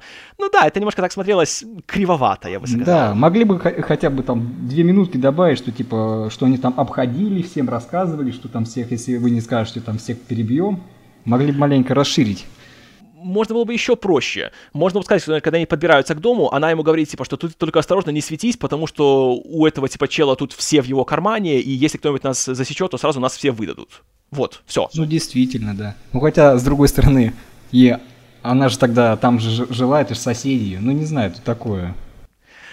Ну да, такой просто немножко элемент, он, с одной стороны, знаешь, он слишком сложный, и с другой стороны, он слишком примитивный. Неубедительно. Да, а мне еще... Э, вот как тебе злодеи? Они какие-то карикатурные, прям до нельзя какие-то. Они очень карикатурные. Причем э, меня, знаешь, вот э, для меня показалось тоже очень неубедительным то, как в конце мы выясняем, что вот эти вот два брата, э, эти, эти единственные белые челы на весь фильм, они, оказывается, тоже мастерами силата. Ну, это такая, знаешь, азиатская тема. Если есть европейцы, да, они должны быть сильными. Всегда они там ногами бьют особенно. Да-да-да, так махали, что вообще. Хотя, признаюсь, вот эта финальная разборка между э, Юдой и этими двумя челами поначалу немножко меня насторожила, потому что там было столько склеек, что я подумал, блин, наверное, просто эти челы не умеют драться, поэтому пришлось по 15 дублей склеивать в один. Но потом, когда немножко все это дело раскачалось, и уже было все вот как и все остальные сцены. Кстати, вот эта сцена, э, она, скажем, ей вдох... Э, я знаю, это, вдохновлялись они чем. Они вдохновлялись фильмом это, «Кто я» с Джеки Чаном, да? Ты видел этот фильм? А, знаешь, скорее нет. Вот там, короче, э, на, на крыше есть сцена в этом фильме «Кто я?». И Да-да. там тоже было два, два человека против Джеки Чана, и у них были особенности. Один такой высокий и бьет ногами, а другой пониже и бьет только руками. И вот тут то же самое. Один, mm. который на этого, на Сноудена похож, он бьет ногами, а который самый главный, он бьет руками. Хм, это интересно. Знаешь, вполне вероятно, потому что Эванс, опять же, в том же интервью говорил, что э, когда он снимал и Рейд, и Мирантау, для него было главным источником вдохновения это фильмы с Джеки Чаном и Брюсом Ли. Ну, в принципе, да. И опять же, самое главное, что он из них взял, так это то, что когда ставишь бои, надо как можно длиннее делать дубли и как можно меньше склеивать и менять планы. И спасибо ему за это. Еще какое спасибо, потому что вот еще один момент, где я тоже думал, как они это сделали, это та же погоня по крышам, когда, значит, э, Юда делает большой прыжок, и он э, стоит, ждет, когда следующий чел за ним прыгнет. Он берет какой-то шест, на котором, очевидно, там что-то крепилось, и чел прыгает, и он в воздухе его этим шестом чуть ли не протыкает, я думал, что проткнет, а он просто его так бьет сильно, получается, в грудную клетку, и тот прямо в воздухе падает на землю. Я пересматривал четыре раза. Тоже как бы... Ну, мне кажется, там маленько компьютерная графика. Ну, не знаю, мне так показалось, да? Ну да, да, сам уже падение такое немножко ускоренно выглядело. Но как оно снято, глаза радуются. Это практически дебю- дебютант снимал, дебютант. Да, да. Потому что первый фильм его можно не считать как дебютом, потому что, опять же, он снимался, знаешь, на коленке, там, за гроши и все остальное. А здесь, опять же, он впервые снимает мордобой, и вот настолько изобретательно и настолько классно вот именно исполнено, что просто вот аж сидишь и радуешься. В чужой стране непонятно. Да, да, вот это, это, это просто поразительно. Поэтому, опять же, вот ради боев я бы сказал, что Мирантау 100% стоит посмотреть, благо, что их там достаточно много и достаточно часто они происходят, чтобы э, проблемы сюжета можно было немножко так э, на них закрыть глаза. Ну и посмотреть, вот э, что было в то время, допустим, в США, да? Из главных боевиков... Это был девятый год. Да, ну вот даже не то, что девятый год, да, а вот промежуток там какой-нибудь от 2005 до 2009, да? Мне, в принципе, на ум только Борн приходит из таких. Больше как бы ничего и не было. То есть жажда по, по таким фильмам. Был э, этот превосходство Борна, которое, опять же, задало, скажем так, новую волну, и все стали делать э, ручную съемку, много склеек, все такое, знаешь, э, мрачное и реалистичное. Потом был Бэтмен Начало, который тоже усилил моду на мрачность. А потом был Казино Рояль, который тоже, опять же, хоть фильм отличный, но по части именно боев, конечно, у него тоже, вот он унаследовал эту тенденцию Борна. Потом был Ультиматум Борна, потом, прости господи, Квант Милосердия, ну и вот потом девятый год, когда уже было то самое пресловутое лето, где были Трансформеры 2 и Терминатор 4. А, ну, в принципе, знаешь, тут еще проблема в том, что в восьмом году вышел Железный Чел, и оттуда пошла уже другая вещь, уже компьютерная графика, супергерои и все остальное. Ну да, вот э, американцы уже у них там как бы свое развитие, но в азиатском-то мире там, конечно, у них свой этот. И тогда у них э, на пьедестале был Тони Джа. Был, да, но вот опять же, как-то вот странным образом у него карьера сложилась. Вроде первый Онгбак вышел, и в том числе и в Европе. Кстати, тоже его перемонтировали для мирового рынка. Но и получился хитом, и все восторгаются, и вот, Тони Джа, какой молодец. А потом Онгбак 2, там, кстати, вот... Э, Не, ну там потом был этот Честь а, дракона, точно. который, кстати, тоже хороший. Там, где была эта супер крутая драка, которая на ступеньках, которая одним дублем. Да-да-да. И вторая часть. Ну, вот честно скажу, да? Ну, сюжет, конечно, не очень. Ну, ну азиатский фильм, естественно, да? Ну, Но там везде сюжет не очень. По, по, бою, по боям вторая часть, она круче Мирантау. Угу. Мне, там еще, видишь, стили разные, да? У, здесь Силат, а в Тунижа этот мой ба... Муайтай. Нет, ну не, не Муэтай. Муэтай это другой ага. мультик, Муай Байран. А, понятненько, пардон. Там, видишь, как-то... И вот если так подумать, ну, на мой, на мой вкус, мне вот мой баран больше нравится. Угу. Он, боль, боль, там больше, видишь, больше локтями бьют, всякие э, летящие колена, всякие вот такие вещи. То есть, ну, то есть в плане боев, вот чисто не трюки, да, не трюки там падают с высоты, допустим. Ну, хотя там тоже такое есть, ну, как, это же азиаты. Это они. Э, чисто по этому мне он больше нравится. Хотя в рейде, да, угу. в рейде там уже, мне кажется, план, планка повыше будет, чем в Ванбанке. Да. Вероятно. Опять же, я сейчас э, сделаю позорное признание. Я до сих пор не смотрел ни одну часть Онгбака, поэтому ничего не могу сказать. Но насчет планки, да. Э, тут смотри, какая интересная прогрессия какая идет. Значит, э, Мирантау — это чисто рукопашный бой. Там буквально есть один момент, где кто-либо стреляет из оружия. И этот момент, как по Причем мне... это нелепо было. Он нелепый абсолютно. Вот это, наверное, единственный момент, где я реально смотрел и думал, блин, что вы делаете? И как раз он связан с Яяном Рухьяном. И... Чего попало? У Яны Рухьяна одна миссия в фильмах Гарта Эванса – это трагически умирать. А, да, да, но зато как он, он это во делает. всех трех его фильмах умер. Ай, просто тут его, во-первых, там его там, блин, изрешочивают, не знаю, там раз 17 в него попадают, а он при этом Я думал, это жидкий металл, что ли? Сейчас думаю, сейчас у него это заживут раны, он опять станет. Знаешь, я бы хотел, чтобы это было. Тогда вообще было бы просто гениально. Это был бы лучший фильм на свете. Но при этом он еще, у него есть силы, чтобы, во-первых, поорать, а во-вторых, чтобы еще встать и побежать еще и подраться. Да, ну, это причем, наверное, у этих это, дво, двоих чуваков, которые стреляли, у них единственное было оружие во всей этой Индонезии. Скорее всего, я не знаю, может, у них э, очень жесткие законы по контролю оружия, но тут как-то вот с этим... Э, просто, опять же, или давай всем оружие, или никому. А когда вот только в один момент это получается, тогда думаешь, блин, почему в конце злодеи просто не достали пистолет и не расстреляли его? Взяли какие-то эти арматурины, да? Да. Опять же, это говорит о них как о не самых разумных людях. Да, ну, тут, в принципе, как бы придираться... Ну, да, эта сцена была дурацкая, а то, что у них оружия нет, это, конечно, законы жанра. А, ну, ну конечно, это, это, это определенно есть такое. А, так вот, значит, о чем я говорю, то прогрессия. Значит, тут чисто рукопашный бой. Рейд — это уже рукопашный бой и всякие холодное оружие различное. Там уже ножи, мачете и все дела. Да, ну, ну да, с автоматами там маленько они постреляли. Там совсем чуть-чуть, там больше именно акцент на такой, значит, близкий контакт. А Рейд 2 — это мордовой, это ножи, мачете, и это уже огнестрельное оружие. Превосходно. Однозначно. Знаешь, надо будет нам пересмотреть и Raid, и Raid 2, и тоже их подробнее обсудить, потому что я очень надеюсь, что сейчас, спустя 6 лет, может быть, мое отношение к первому рейду поменяется. Вот, вот еще вот это главное, ну не главное, то есть одна из твоих претензий, да, была, то, что кричащие азиаты, да? Угу. И когда ты мне это сказал, я тоже такой посмотрел, а действительно не кричат. И мне это уже не нравится. Хотя я вот, испортил себе э, весь просмотр. Да, хотя вот э, в фильмах про Джек Чан, вот у него есть документалка «Мои трюки», да, он говорил, да. что они кричат, да, их много, да, его они окружают, они кричат, и он знает по звуку, кто из, из каскадеров к нему приближается, и он знает, как отреагировать, чтобы, ну, все было А-а-а. и как бы естественно и динамично. Слушай, гениально. Ну, в Америке же не делают, там они, они же как бы с каменными лицами. Да даже если ты бы подрался, да, ты бы тоже не кричал, мне кажется. Ну, скорее, да, да. Слушай, а это, это на самом деле, я даже так не думал, что это вот именно имеет функциональную какую-то нагрузку. Ну, в таком случае, конечно, это... Ну, они видят, что Вау. они тут еще и кричат, когда один на один. Это понятно, что когда их много, да, там он должно какой-то сигнал. Вот он закричал, это должен отреагировать. А когда один на один, можно и втихаря подраться.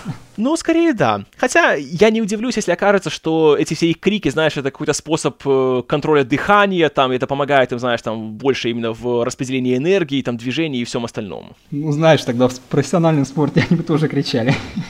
Ну, когда челы штанги поднимают, они там орут, знаешь, что, что будь здоров. Нет, там это, в ММА, допустим. А, ну в ММА, ну... Там запрещено даже это делать, кстати. А, интересненько. Там типа, если ты сильно будешь кричать, типа тебе скажут, как будто сдаешься. А, слушай, а я и не знал. Да. Э, поэтому да. Но опять же, знаешь, как-то даже кричащие азиаты в этот раз меня как-то так даже и не цепляли, знаешь, не, не, не мешали. Хотя вот... А вот я вот всегда теперь... Вот из-за тебя это все из-за тебя. Что я наделал? Так вот, э, еще одна моя претензия к первому рейду, и которая здесь тоже немножко проглядывается, это то, что... Э, исход боев происходит совершенно спонтанно, и его не предскажешь. То есть, э, опять же, в плохом смысле. То есть, например, э, герои могут драться, знаешь, там 5 минут, там они могут какие угодно увечья друг другу наносить, но они все равно будут вставать, будут драться, там будут дальше делать всякие крутые приемы и все остальное. Пока по сценарию не настанет конец, и кто-то один не должен умереть. Ну да, он просто, допустим, ударяет ему в шею, хотя до этого не менее серьезные удары делал, и тот умирает. Есть такое. Вот в этом проблема. И опять же, тут еще один будет э, спойлер, как, в принципе, и на протяжении всей нашей дискуссии. То, что в конце э, Юда погибает. Вот, кстати, для меня шоком было, если честно, я вообще даже не поверил. Я смотрел второй раз, я этого не помню. Э, вот это уже тоже немножко говорит, знаешь, о качестве сценария и режиссуры и во всем остальном, что такой момент у тебя забылся. А, но тоже, да. смотри. Ну, ну ни, к, ни к чему как-то смотрится, действительно. П Получается, он умер по какой-то нелепой глупости, то есть он просто не оценил ситуацию. Просто стал спиной и все. И проблема еще в том, что до того он получил столько травм, и он был в стольких ситуациях, которые несовместимы с жизнью. А тут вдруг каким-то чудом ножом ему в спину вроде там пырнули пару раз. Не-не, не, не ножом, а вот арматурин его протнули. А, ну, в принципе, как бы... Ну, в принципе, колющая, колющая рана, да. Да. До того его столько раз били по всем частям тела, и он столько раз там и падал, и ударялся, и, и все остальное, что все было нормально. Дальше он там и бегает, и прыгает, и все круто. А здесь вот внезапно он э, стал уязвимым, и вот тут его убивают. Ну, кстати, когда он контейнер открывает, да, угу. с заложниками, ты посмотри на его лицо, оно маленько у него все-таки одутловатое, то есть действительно прилетело пару, пару раз. Но опять-таки, вот ну, это, это о чем я говорю. В смысле в том, что, что, допустим, в американских фильмах там у них чистенькие лица. И, а в лучшем а случае будет царапина на лбу. Да, ну царапина, и действительно, это грим будет, да? А здесь действительно у него там, а, ну, такие естественные побои.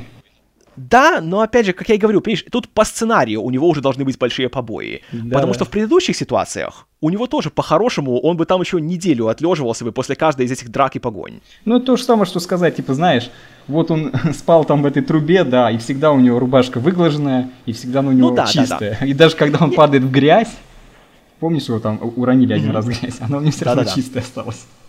Ну, конечно, но опять же, это уже, знаешь, такие условности, которые принимаешь просто потому, что это художественный фильм. Но когда вот фильм именно завязан на рукопашных боях, то как-то хочется чувствовать, что есть какие-то, знаешь, именно четкие правила, которые ты сам можешь э, за ними следовать и можешь э, их проверять.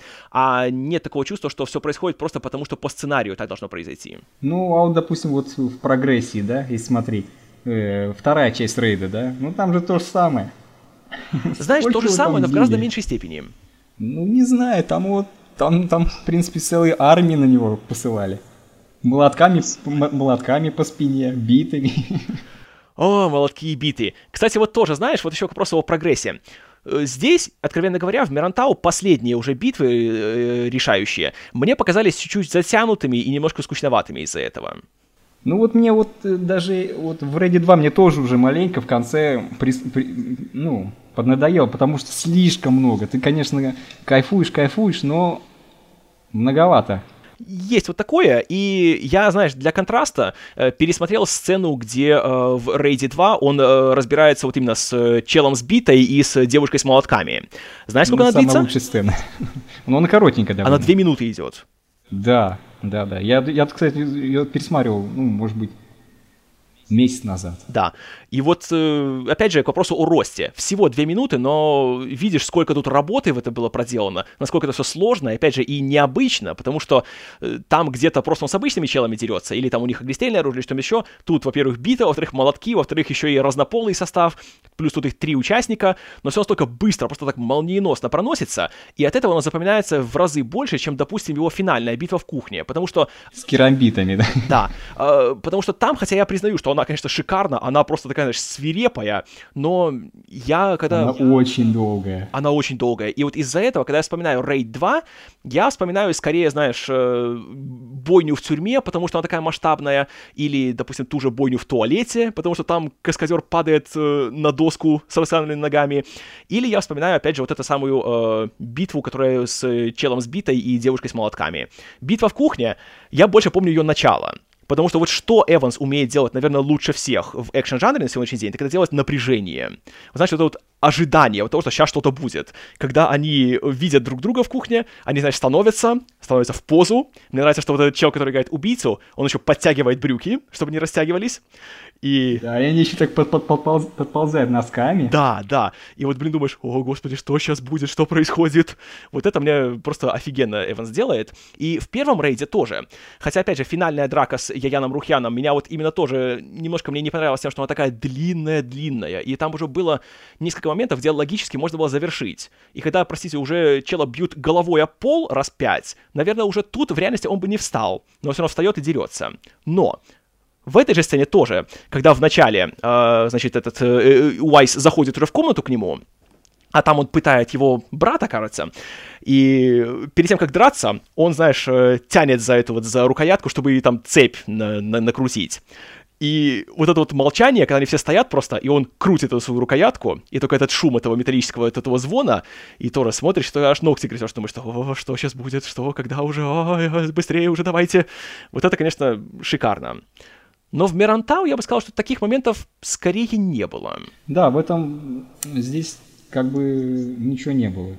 Они, да, они там вот, если в конце только, да, когда главный злодей окружает героя, ну они такие. Как бы нет такого, что, да, что сейчас будет. Скорее всего, знаешь, сейчас будет, мы знаем что, и понятно. Опять же, наверное, проблема в том, что сами злодеи получились довольно-таки при всей своей карикатурности очень серенькими и незапоминающимися. Ну, их мотивация, это, конечно, это какой-то смех, если честно. Как просто сидят там в гостинице и говорят, приведите нам этих, да? Да, да. Ну, что-то я не знаю. Я даже, вот даже мне вот этот э, ход, то, что они работорговцы, да, угу. я даже не поверил, да. я думал, они просто туристы. На самом деле, да, они бы более убедительно, более убедительно смотрелись бы, знаешь, как клиенты этих самых работорговцев. То есть, знаешь, они вот как в хостеле э, заплатили, что вот мы сейчас приедем в Индонезию, тут, знаешь, побудем такими большими белыми капиталистами, а потом они уже решают, типа, что, допустим, вот пришел этот Юда, все им испортил, и они говорят, я заплачу вам сколько угодно, только дайте мне его убить. Что-нибудь такое вот. Это вот, было бы более вот, Это действительно, а то они какие-то непонятные, вроде серьезные мужики, да, но как они, вот сам, сам вот этот, как, вот эта тех, технология их по работ... владению, да, я не понял с чего они там э, просто говорят, нам нужны типа девушки, да? Этот им приводит девушек, все. И непонятно, это работорговля или они просто смотрят типа на танцы, да? Там, да, довольно-таки все так не продумано, потому что сначала э, создается впечатление того, что они должны быть, знаешь, там, девственницами и все остальное, потому что это будет дороже цениться. Но при этом, когда э, Астри доставляют к злодеям, э, мы видим, что он ее таки совращает. То есть, опять же, немножко нелогично.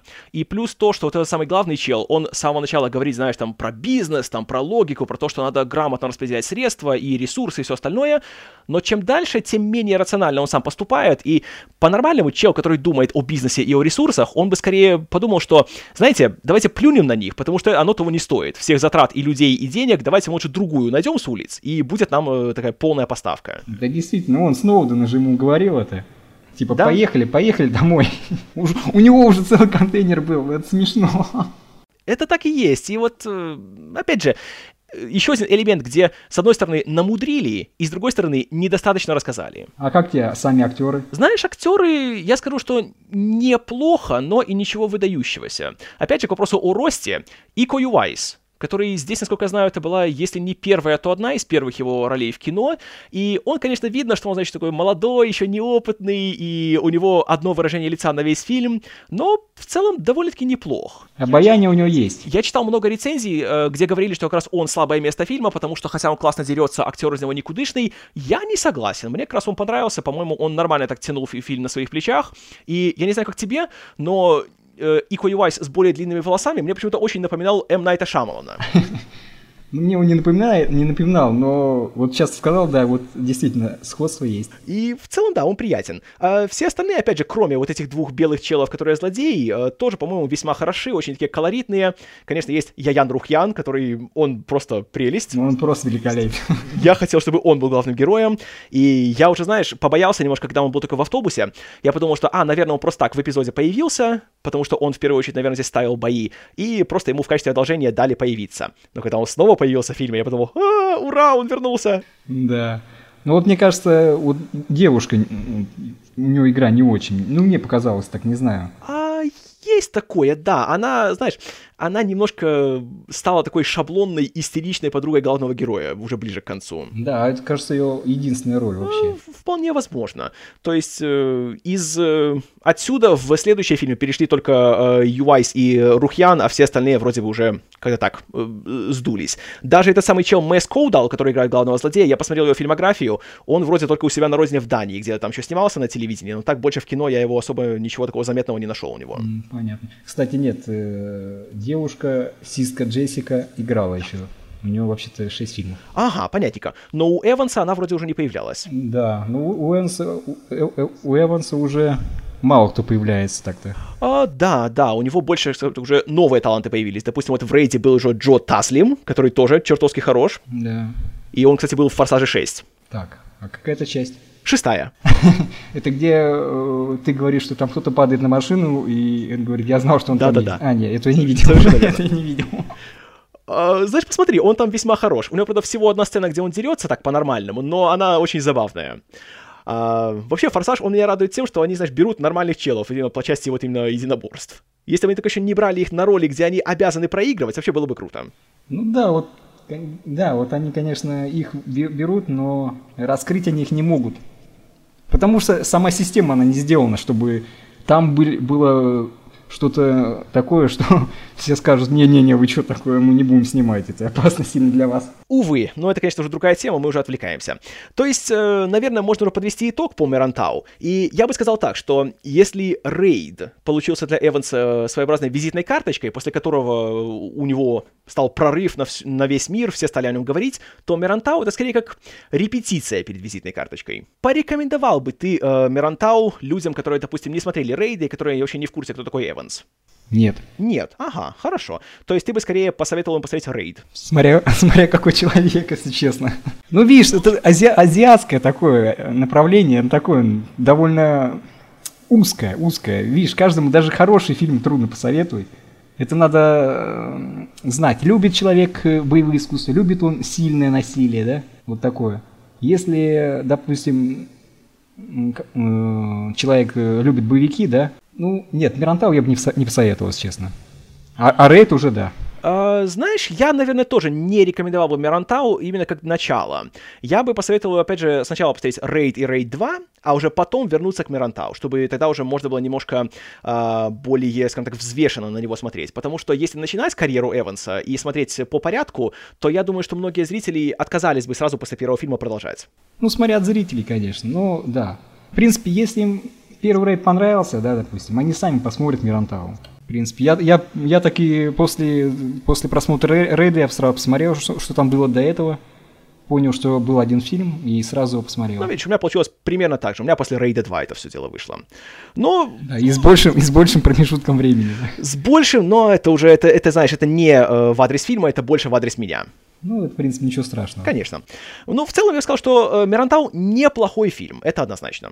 Да, я, когда мы договаривались его обсуждать, я подумал, что он не очень, допустим.